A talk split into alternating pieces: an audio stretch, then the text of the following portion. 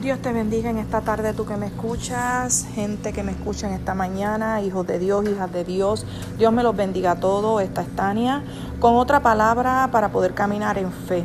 Y hoy hablaremos en los Proverbios, el libro de los Proverbios, capítulo 2.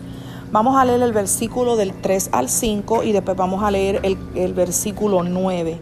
Y dice, si clamas por inteligencia y discernimiento, entonces comprenderás lo que es honrar al Señor y encontrarás el conocimiento de Dios.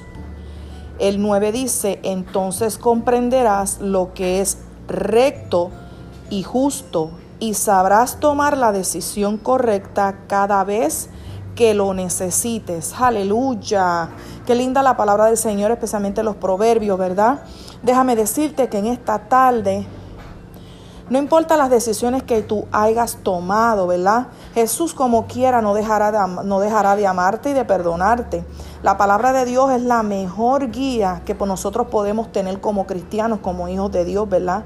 Y aun si tú no le sirves al Señor, la palabra de Dios es la que va a ser espejo a tu vida, la que va a ser reflejo para tu vida, para tu poder poder entender muchas cosas y muchas preguntas que a lo mejor tendrás, ¿verdad?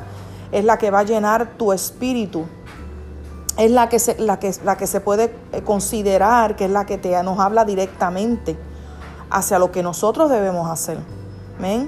Cuando, cuando, cuando, eh, cuando somos una persona de integridad, quien tú eres en el interior coincide con el exterior. Quien eres en privado coincide con quien eres en público. Trata de mantener un estándar en tu vida alto, donde te llene mejor. Tú no tienes tiempo para todo, déjame decirte. La palabra dice en Eclesias 3:3 que hay tiempo para todo. Déjame decirte que el Dios que tú y yo le servimos no espera que lo hagas todo de un cantazo, sino descifra la misión que Dios tiene para tu vida e invierte tiempo en eso específicamente. ¿Qué te quiero decir con todo esto? Ahora vamos. Mientras tú me escuchas en todo lo que yo te he estado hablando en esta, en esta tarde, probablemente te hayas atormentado por malas decisiones o a lo mejor este, te sientes con vergüenza, ¿verdad? O remordimiento. El Espíritu Santo trae convicción a tu vida, ¿verdad? A lo mejor puede que le hayas sido infiel a tu esposo o a tu esposa, tú que me escuchas. A lo mejor le fallaste a una hija o un hijo. ¿Verdad? A lo mejor le fallaste a un hermano de la iglesia, ¿verdad? O diste mal testimonio, ¿verdad?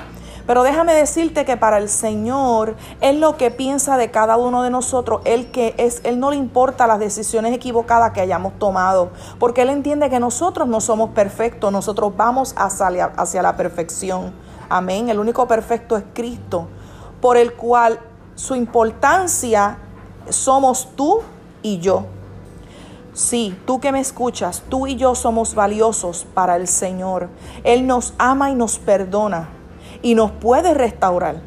Déjame decirte que a través de cada situación difícil, a través de cada error que cometemos, Dios nos enseña algo, porque este caminar no es perfecto, Vamos a tener situaciones, problemas, dificultades. Vamos a fallar, sí.